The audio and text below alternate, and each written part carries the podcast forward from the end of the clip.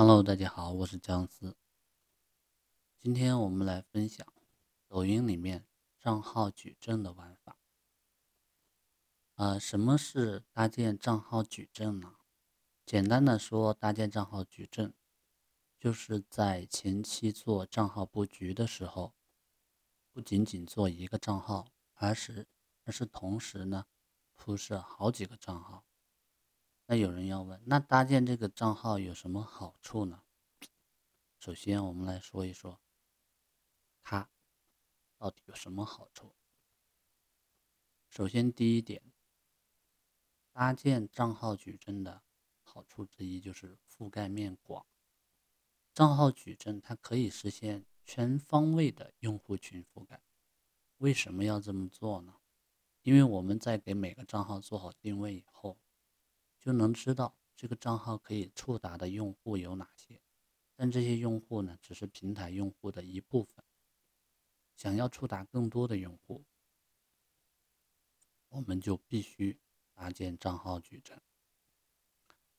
比如樊登读书的账号，它就涉及了职场、亲子、育儿等领域，每个账号覆盖的用户群都不一样，这就确保了。樊登读书的内容不仅能触达职场用户，也能触达对亲子或育儿感兴趣的用户。樊登读书的内容非常丰富，它涉及了哲学、创业、职场、亲子、沟通、营销等领域。随着经营团队的规模扩大，运营者后期呢可以继续铺设矩阵，并优化账号的传播效果。我们可以看出，搭建账号矩阵不仅可以使企业输出的内容价值最大化、内容细分化，还可以让越来越多细分领域的用户关注企业品牌，并优化账号的传播效果。第二点呢，它可以让效率最大。很多的企业或者机构组织，它都是全国的。在全国各个省市设立分公司或者代理机构，如果只有一个官方账号，那么企业或机构组织很难在短时间里面制造较大的传播力和影响力。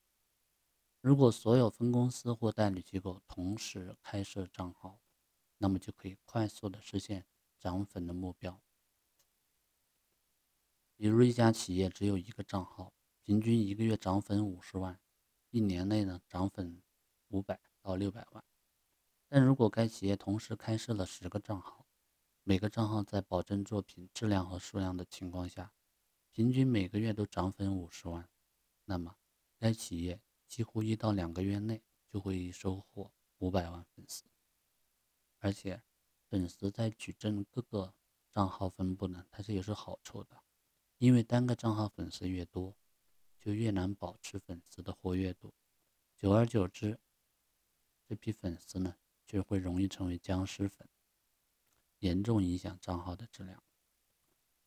如果矩阵账号涵盖了不同的细分领域，那么运营者在对于用户的管理及互动方面就会更加高效。由于平均每个账号粉丝量在一百万左右，运营者在进行粉丝促活的时候呢。就相对比较简单，不会对整个账号矩阵产生过多不良的影响。搭建账号矩阵还有一个好处呢，就是其中少部分的账号需要调整的时候，重新铺设账号不会影响所有的矩阵。第二点，搭建账号矩阵的关键问题，我们在搭建的过程当中呢，会遇到一些问题。第一个。账号定位冲突，搭建账号矩阵是为了让品牌覆盖面更广，获得更多的用户。这就意味着呢，矩阵中的账号在定位上不能互相冲突，也就是说定位是不能相似的。对企业而言，如果各账号的定位相似，则意味着账号对应的用户画像也相似，那么不仅会造成粉丝重叠严重。还可能因为这些账号成为竞争对手而互相争抢流量，所以我们可以通过搭建账号矩阵，让内容输出分类更细化。比如刚才我们提的樊登读书，它的账号是包括了职场、情感、亲子等内容类型的账号，不仅使各个账号内容输出分类更加细化，还能让各个账号分别覆盖对职场、情感以及亲子内容感兴趣的相关人群，让各个账号的覆盖用户更加精准。搭建账号矩阵呢，有三个优点。一是让所有的账号都具有共同的价值点，比如樊登读书账号矩阵中，各个账号的价值点都是推广推广樊登读书这个品牌。二是各个账号分别输出不同领域的内容，这就能让用户感知到各个账号的专业度和更高的输出价值。第三个优点当然也是最重要的一点，即各个账号之间。并不产生冲突，更不会因为争抢流量而成为竞争对手。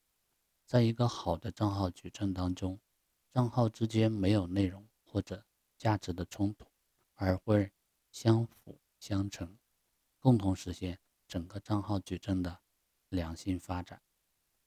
第二个是人员分配不足，如果只有一个运营人员运营一个账号，并且呢，运营人员不需要写剧本。和拍摄，那么一个人是足够的。比如运营樊登读书账号，只需要对已有视频进行剪辑并加字幕就可以了。因此，一个运营人员足以完成工作。如果这项工作还包括撰写剧本、进行拍摄，那么一个运营人员肯定不够。这时，我们首先要知道抖音矩阵的职能分工，再合理的安排人员数量。一个完善的矩阵运营部门，至少应该要包括以下四种职能人员：编剧、摄影师、后期制作者、运营人员。编剧呢，他负责策划内容选题、撰写剧本，把控摄影人员的拍摄效果；摄影师呢，负责视频的拍摄以及摄影器材的使用和管理。后期制作者呢，负责对视频进行剪辑、加字幕以及特效的处理；运营人员呢，则负责视频的上传、内容运营、粉丝维护、流量转化等工作。此外，如果要为账号打造一个人格化、特征很强的 IP，那么这个运营部门还要包括演员。但一般情况下，企业没办法做到。完整配置人员，因此呢，它是可以进行适当的整合。比如呢，我们可以找除摄影师之外的其他人员来客串演员。摄影师兼任后期制作者，对自己拍摄的素材呢有更好的后期把控。编剧呢兼任运营人员，对内容有较好的把控，后期粉丝维护也会更高效。当然。有些企业呢可能会把四种职能工作交给一个能力很强的员工，以实现成本最小化。但这样做的风险比较大。如果这个员工离职，企业又没有找到接任者，那么账号运营工作就不得不停止了，这对账号发展很不利。第三一个呢是企业认证蓝 V 账号。蓝 V 账号认证呢，对于企业来说有很多好处。达到认证条件后，企业应该尽量的认证蓝 V 账号。一，和官网类似，企业账号得到平台的认证，会让用户产生更多的信任感。用户评判一个机构或组织靠不靠谱，大多数是通过看这个账号是否有蓝 V 标志。第二。名字搜索置顶，拥有蓝 V 认证标志的企业号，在被搜索的时候呢，是会显示在最上面醒目的位置，不仅便于用户在第一时间查看，而且方便账号引流。比如我们在搜索职场干货的时候，会发现有很多账号都是这个名字。在这种情况下，用户一般会点开一个账号来查看。第三，蓝 V 账号可以在后台添加第三方的链接，比如说企业官网、活动页面，甚至是 APP 的下载链接，这能让企业得到足够的曝光机会，对抖音引流特别有帮助。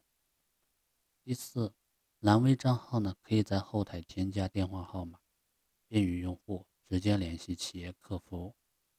第五。蓝 V 账号拥有自动回复功能，有利于企业与用户的交流。